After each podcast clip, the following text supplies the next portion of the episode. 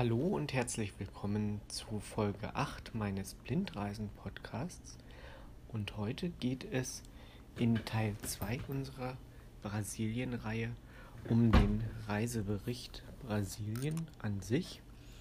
Und ich verfasse ja auch immer Reiseberichte, also schriftliche Reiseberichte über meine Reisen und habe dort auch immer ein Vorwort drin, in dem ich so ein bisschen erkläre, wie es zu dieser Reise gekommen ist. Und das möchte ich jetzt hier im Podcast auch tun.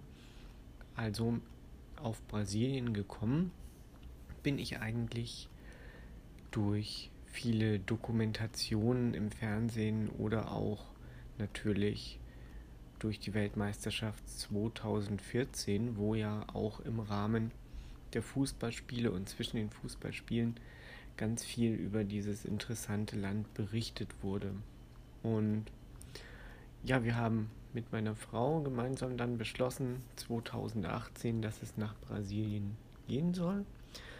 Und dann äh, habe ich zuerst auch mal so ein bisschen überlegt, wie kann man denn so eine Reise, die doch zeitlich sehr begrenzt ist, denn wir hatten nur zwei Wochen für diese Reisezeit. Wie kann man die organisieren? Macht man das am besten selber? Lässt man das machen? Ja, und äh, da gibt es eigentlich gar kein Rezept. Das muss man, das muss jeder für sich selber entscheiden, wie er das machen möchte.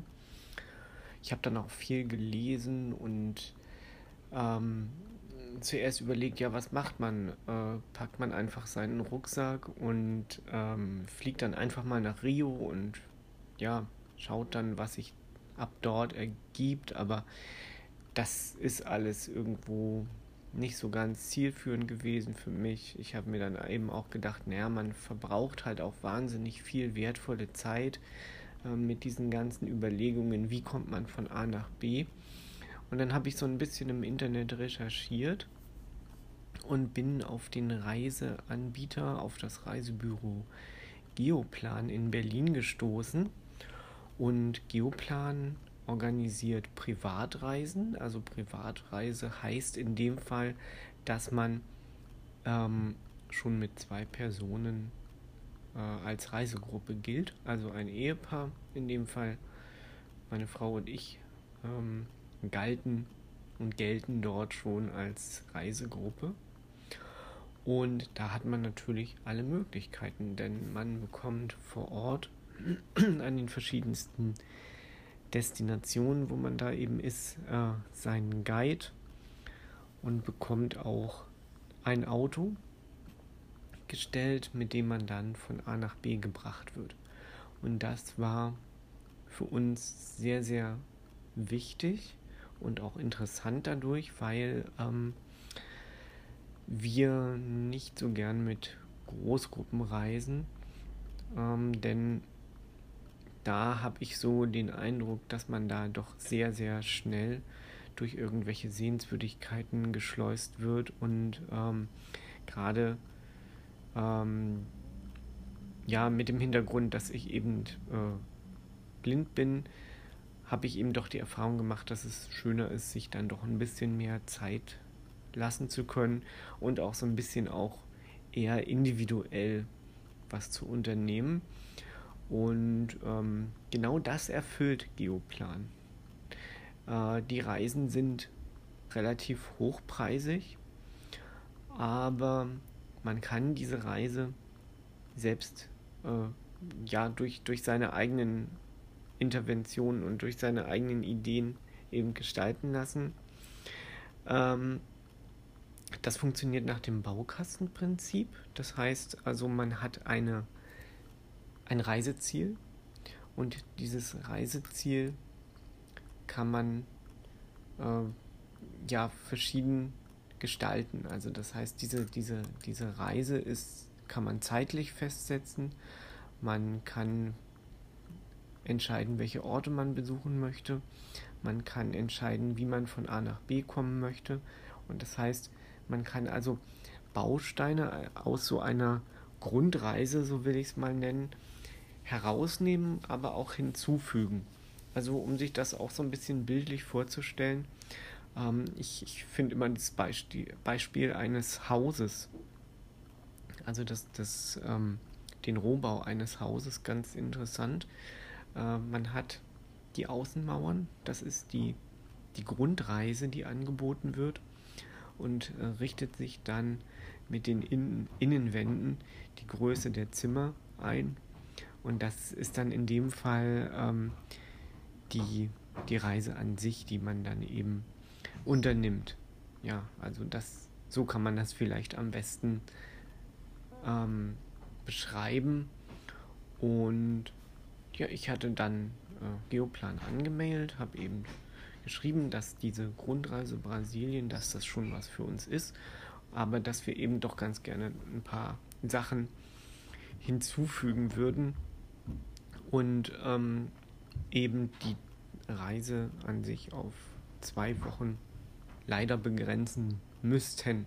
Denn ich glaube, es waren eigentlich drei Wochen vorgesehen für diese, für diese Grundreise, so wie sie da eben im Internet zu finden war.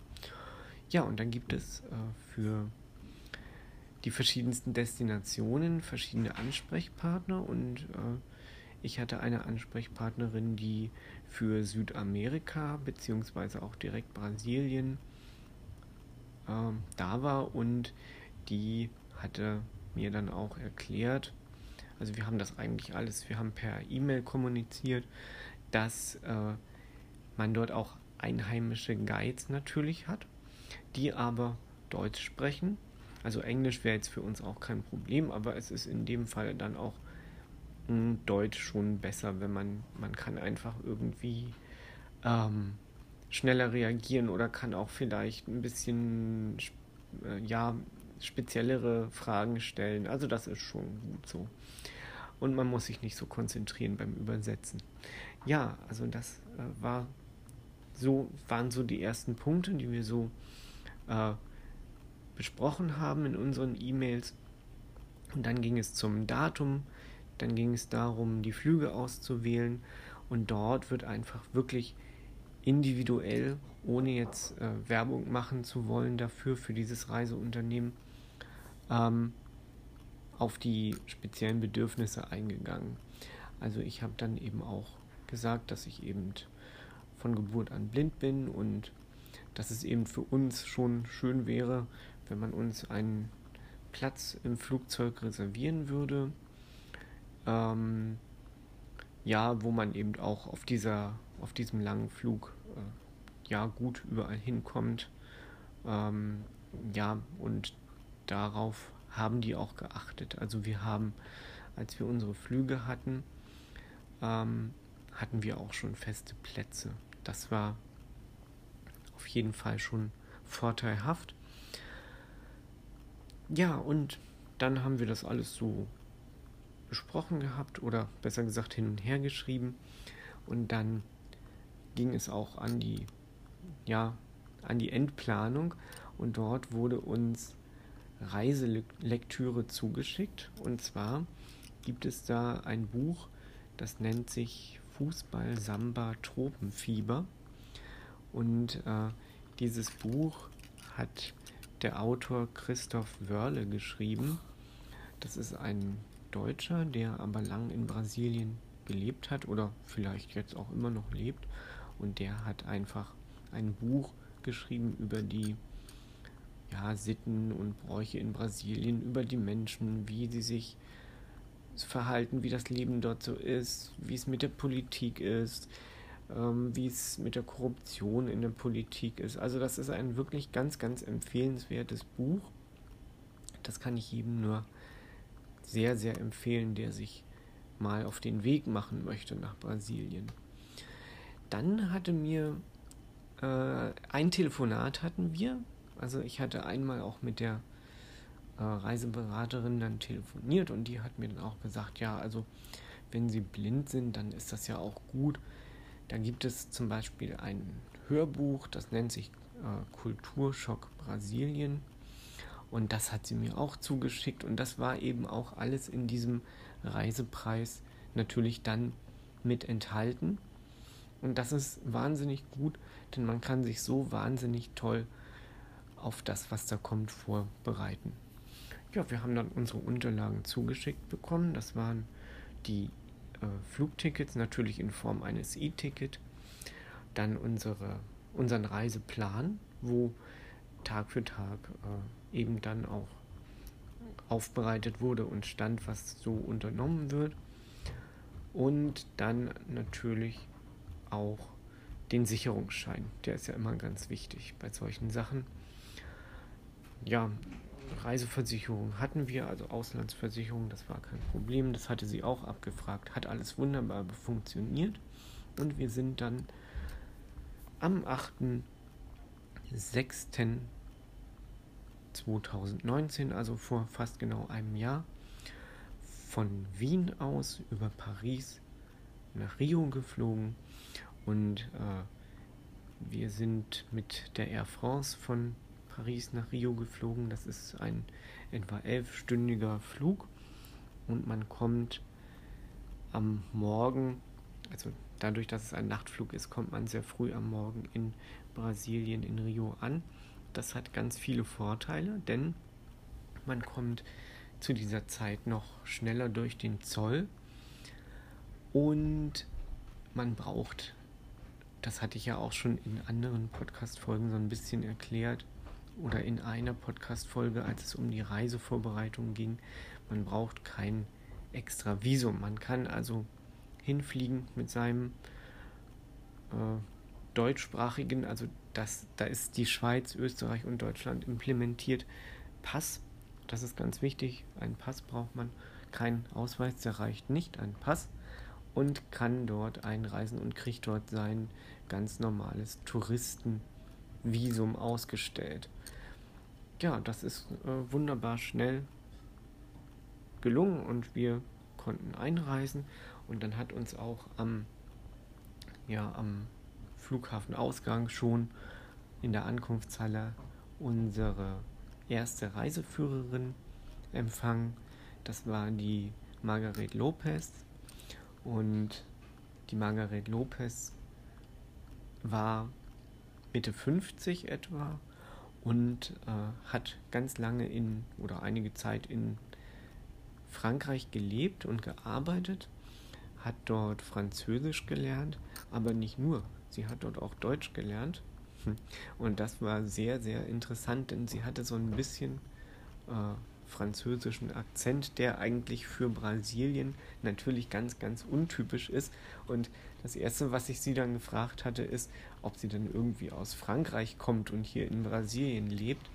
Aber nein, es war umge umgekehrt. Also sie, sie kommt aus Brasilien, ist in Rio geboren und ist aber äh, einige Zeit in Frankreich gewesen und hat dort eben auch Deutsch gelernt.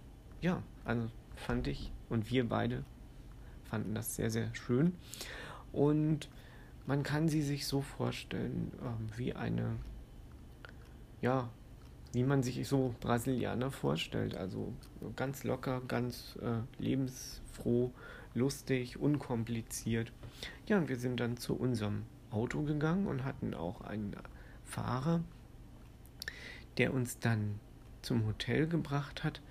Und ähm, auf dem Weg dorthin hat uns die Margot dann, also warum sie Margot genannt werden wollte, weiß ich ehrlich gesagt gar nicht. Das hatte ich, glaube ich, gar nicht gefragt. Auf jeden Fall hat sie uns auf dem Weg schon so ein bisschen über Brasilien erzählt.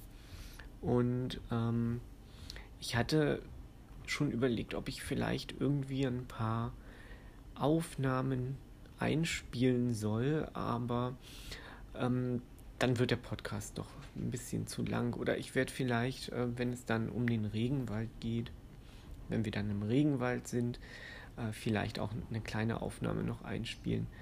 Ähm, aber es ist einfach sonst zu viel, glaube ich. Und ähm, ja, das ist einfach so ein bisschen, werden wir einfach von Situation zu Situation machen. Ich werde mir da noch was einfallen lassen, dass ihr auch so ein bisschen Brasilien hört und nicht nur meine Stimme, sondern auch ähm, also ein bisschen O-Töne auch hört. Also das finde ich, das ist ja oftmals in einem Podcast äh, nicht so ganz gegeben und vielleicht kann ich dann äh, da meinen Podcast insofern auch ein bisschen interessanter machen, dass man da den einen oder anderen O-Ton hört. Ja, also wir sind ähm, von, von dem Flughafen aus schon zum Hotel gefahren. Uns wurde ganz viel erklärt, zum Beispiel wie das mit den Favelas ist. Das habe ich in der ersten Brasilien-Folge, also in der letzten Folge dann schon ein bisschen erklärt. Und ähm, da wir noch sehr, sehr äh, früh am Tag waren, dran waren, sind wir eben äh, schon zum Hotel gekommen, aber halt konnten unser Zimmer noch nicht beziehen. Und das war in dem Fall irgendwo ein Glücksfall, denn wir konnten unsere Sachen schon dort abstellen und sind dann auch gleich weitergefahren äh, durch die Altstadt und sind dann auch schon zum Zuckerhut gefahren. Und äh, auch da war die frühe Stunde gut, denn wir konnten einfach schon äh, ja ziemlich zeitig auf den Zuckerhut und sind dem ganzen Touristenstrom und, und ja, den ganzen anderen Leuten so ein bisschen auch schon zuvor gekommen. Ähm, ja, es äh, ist so, dass die, äh, der Zuckerhut, ähm, dort kommt man durch eine Seilbahn hoch und ähm, da ist immer ziemlich viel Andrang. Also so wie man sich das eigentlich auch, äh, wie man das eigentlich kennt bei so Touristenattraktionen. Und dazu gehört der Zuckerhut nun mal. Ähm, und da ist natürlich echt wahnsinnig viel los. Und die erste Überraschung war eigentlich, dass wir bei der Seilbahn jemanden trafen, der aus Österreich kam und der dort schon länger arbeitete in, in Rio und ähm, sich da aber auch sehr wohl fühlte. Also ähm, der fand das natürlich auch ganz toll. Also wenn man blind ist und äh, solche Reisen macht, dann fühlt man sich irgendwie auch, ähm, ja, wie, ist man auch so ein bisschen ein Exot. das muss man ganz ehrlich sagen, weil in ganz vielen Ländern ist es einfach auch nicht üblich, dass ähm, blinde Menschen so reisen und äh, sich für so viel interessieren. Es ist einfach irgendwo immer wieder eine Attraktion. Das habe ich schon in ganz vielen Ländern kennengelernt und bemerkt. Aber es gefällt mir irgendwie, weil die Leute ganz unterschiedlich reagieren. Ja, und wir sind also mit äh, der Seilbahn auf den Zuckerhut gefahren. Es war so leicht bewölkt und das geht eigentlich auch relativ schnell. Also der Zuckerhut ist 396 Meter hoch. Und ähm, ja, liegt auf der Halbinsel Urma. Und ähm, ja, er liegt am westlichen Eingang zur Guanabara-Bucht und er ist äh, ja oftmals von Nebel umgeben. Das kann man, oder ja, oftmals von, von Dunst umgeben und besteht aus schalenartig ähm, ver verlaufenden ähm, Stein. Also das ist ein Granitstein, der ist sehr hart und ähm, ja, verläuft so, so so schalenartig. Das heißt, da gibt es immer mal so ein bisschen so Ausbuchtungen äh, und so weiter. Also das, das wurde uns auch ganz toll beschrieben und das habe ich auch nochmal nachgelesen. Ähm, und äh, der Zuckerhut hat eigentlich seinen Namen durch die große Bedeutung des Zuckerrohrs bekommen, die ähm, in Brasilien vorherrscht. Also die Bedeutung ist äh, immer noch sehr groß, denn ähm, ja, man findet in, in, in ganz Südamerika Zuckerrohr, welches dort auch zu Zuckerrohrsaft verarbeitet wird. Und im 16. und 17. Jahrhundert ähm, besiedelten ja die Portugiesen äh, Brasilien und ähm, die, äh, die Seefahrer haben dann natürlich auch äh, versucht, irgendwie dem Ganzen einen Namen zu geben. Und ähm, ja, sie hatten dann eigentlich auch, ja, der, der Zuckerhut, also der Name ist eigentlich dann auch ähm, den brasilianischen Eroberern geschuldet, kann man sagen. Und ähm, ja, der, der Berg, also der Zuckerhut, der ist auch geformt wie ein, wie ein Zuckerhut. Und ja, daher kommt eben der Name. Äh, tut mir leid, wenn ich jetzt so ein bisschen äh, gestockt habe, aber äh, ich habe hier immer noch so ein bisschen meine Breilzeile nebeneinander, nebenbei laufen. Und ähm, da lese ich immer noch so ein bisschen einige Sachen nach. Und ja, deswegen geht es vielleicht manchmal auch ein bisschen langsamer und stockender. Aber das ist eben schon unser erstes Ziel gewesen, der Zuckerhut. Und ähm, ja, wenn man dort oben ist, dann ist man eigentlich schon, hat man einen guten Ausblick über Rio, über die umliegenden Hügel von Rio und natürlich dann auch über das Meer und über die Favelas, die sich natürlich dann da auch ziemlich weit erstrecken. Äh, ja, wir sind dann auch so ein bisschen oben rumgewandert auf dem Zuckerhut und äh, das ist eigentlich nicht sehr groß. Das ist, das ist nicht äh, so, dass man da irgendwie äh, wahnsinnig große Wandermöglichkeiten hat. Aber es ist einfach ein schönes Erlebnis. Dort oben ist es schön ruhig. Und ähm, ja, man kann einfach die Stadt von oben dann genießen. Ja, dann sind wir wieder runtergefahren mit der Seilbahn, sind in die Innenstadt gefahren zu einer ganz alten Kirche.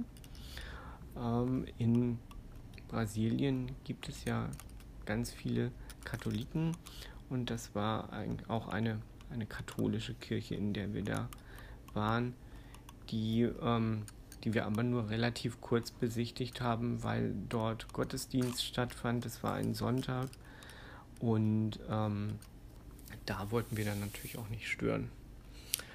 Ja, am Nachmittag sind wir dann zum Hotel, haben uns ein bisschen ausgeruht und sind dann zur Copacabana gewandert. Also das haben wir dann ohne unsere Reisebegleitung der Margot gemacht, denn wir hatten meistens die Nachmittage zur freien Verfügung, die Nachmittage und Abende.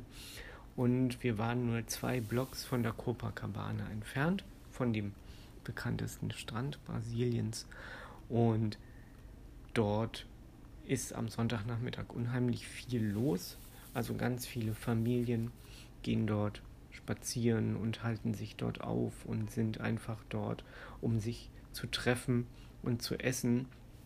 Und ähm, das ist vollkommen ungefährlich. Also man hatte uns auch gesagt, dass wir eben bitte nach 22 Uhr nicht mehr das Hotel verlassen sollen und schon gar nicht dann zur Copacabana gehen, äh, denn äh, da wird es dann eben doch relativ gefährlich, weil sich dann doch eben auch viele ähm, Drogenabhängige oder irgendwelche ja, zwielichtigen Gestalten dort aufhalten können und davon soll man eben absehen.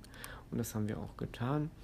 Wir waren so ja gegen 18, 19 Uhr ähm, in einem Restaurant, haben dort was gegessen und das Interessante ist, äh, dass in Rio, also auch gerade bei den Sehenswürdigkeiten, äh, da gibt es in den Restaurants Live-Musik und äh, diese Live-Musiker bezahlt man aber mit seiner Essensrechnung. Also das heißt, die sind nicht unbedingt jetzt darauf angewiesen, dass ihnen jeder was gibt, so wie man das eigentlich kennt, sondern die werden schon mit der Essensrechnung bezahlt. Und ja, das ist irgendwie Fluch und Segen zugleich, wenn die Musik schlecht ist. Aber das gibt es eigentlich. So richtig schlechte Musik gibt es in Südamerika eigentlich gar nicht.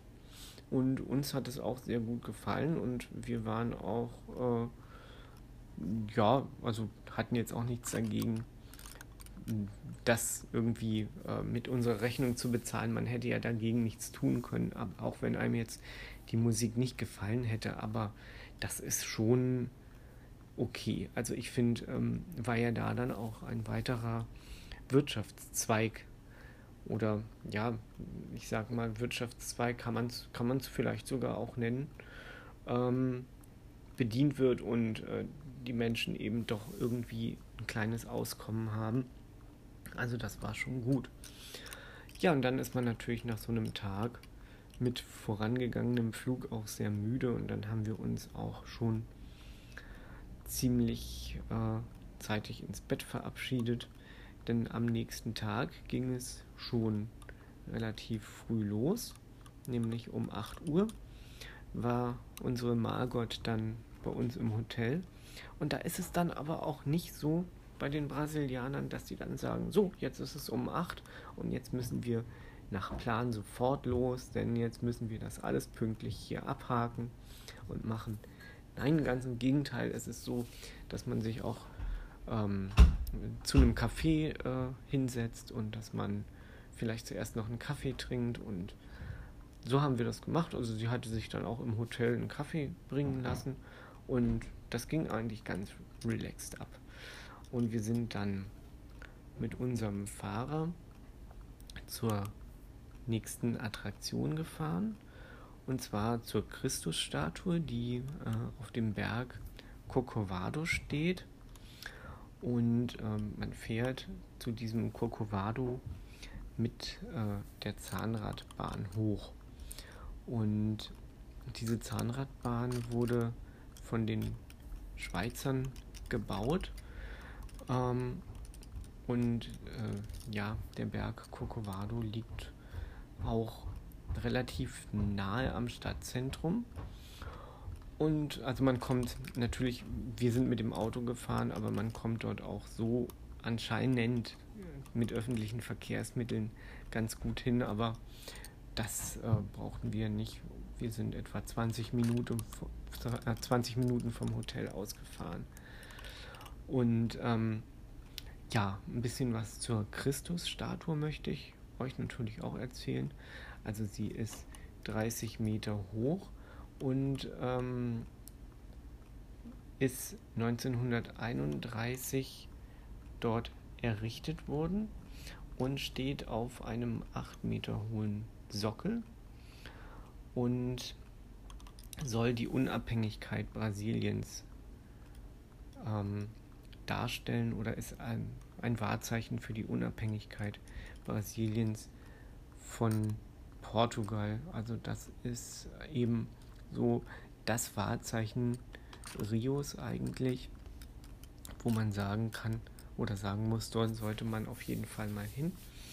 Und ähm, was auch schön ist, also die, die Christusstatue steht dort mit ausgebreiteten Armen und empfängt so ihre Besucher Rios. Ähm, ja, man kann sich davor auch schön fotografieren lassen oder kann sich da auch eigene Fotos machen. Ähm, wenn man oben an der Zahnradbahn, an der Station ankommt, geht man noch ein paar ähm, Schritte, also eigentlich noch ziemlich viele Stufen nach oben. Und in der Reisebeschreibung stand wenige Stufen, aber das waren dann doch schon ziemlich viele.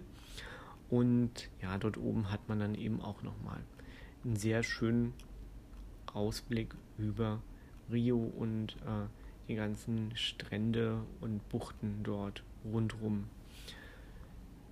Ja, wir haben das dann dort vielleicht so eine ein Jahr, Viertel, 20 Minuten, Viertelstunde, 20 Minuten, halbe Stunde, kann ich so gar nicht mehr sagen, genossen. Und es war dann eben auch so, dass wir ähm, auch Zeit für uns dort hatten. Also es war nicht so, dass man jetzt irgendwie da äh, von A nach B gejagt wurde und das hat uns auch eben sehr, sehr gut gefallen dann.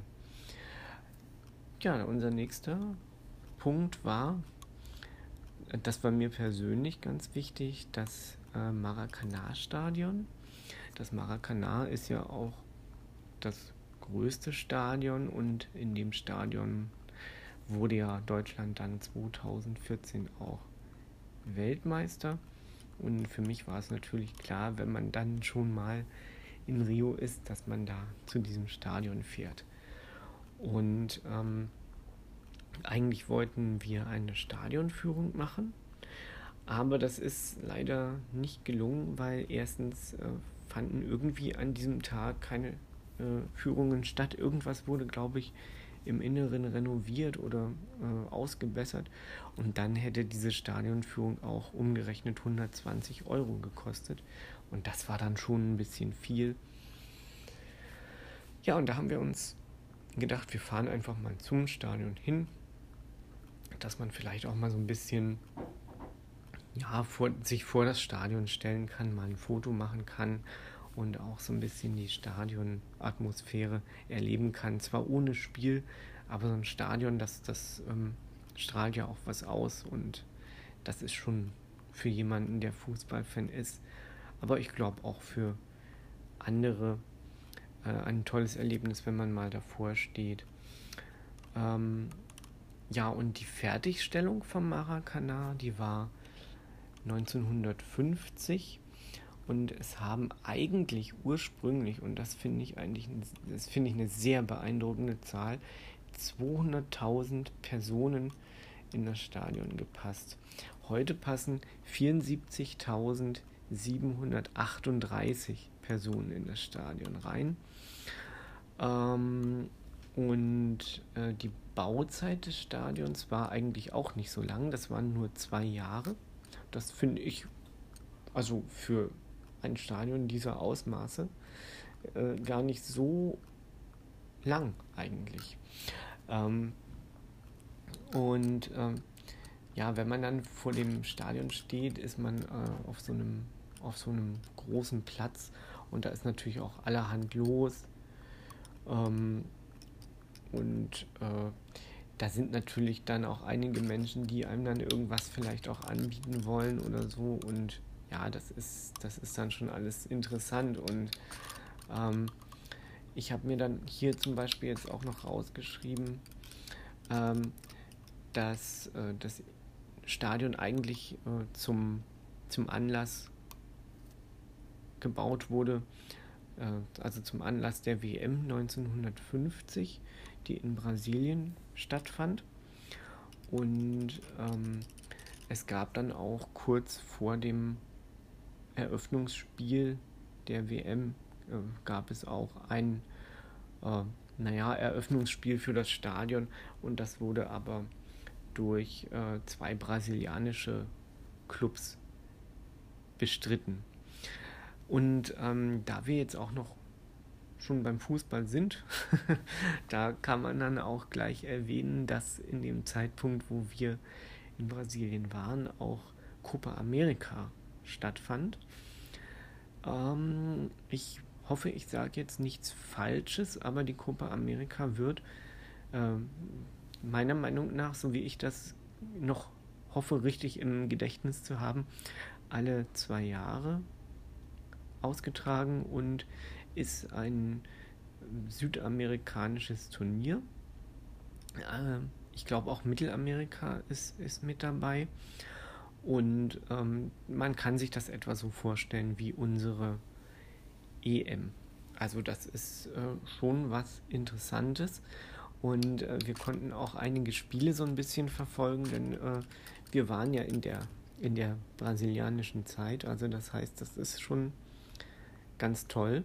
Denn bei uns äh, fangen die Spiele ja erst dann immer relativ spät am Abend an.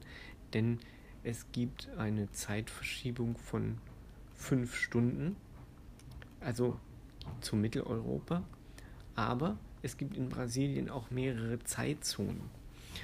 Und ähm, aber wenn ich mich richtig erinnere, war Rio ähm, fünf Stunden entfernt von Mitteleuropa, was die Zeit angeht. Und ähm, also da man sich ja von Europa aus nach Westen bewegt, ähm, bewegt man sich in der Zeit logischerweise dann auch zurück. Also das heißt, äh, Rio liegt fünf Stunden hinter uns. Ja, das äh, soll erstmal der erste Teil des Podcasts gewesen sein. Ähm, besser gesagt, der erste Teil des Reiseberichts. Und äh, wir sind schon wieder über der Zeit irgendwie, nämlich bei 35 Minuten. Eigentlich sollte dieser Podcast gar nicht so lang gehen, aber ihr merkt, ähm, man kommt vom einen aufs andere. Und ähm, ja, ich versuche die nächsten Folgen ein bisschen kürzer zu halten.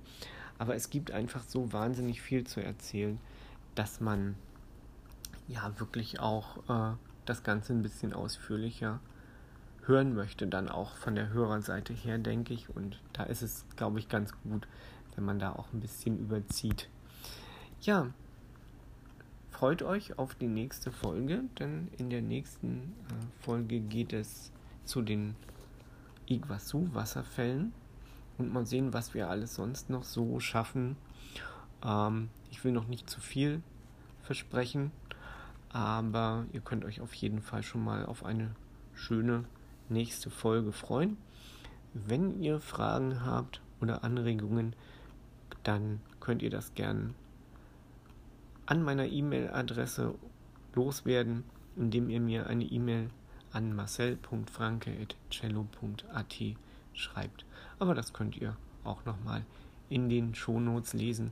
Ich sage dann also bis zum nächsten Mal. Bleibt gesund.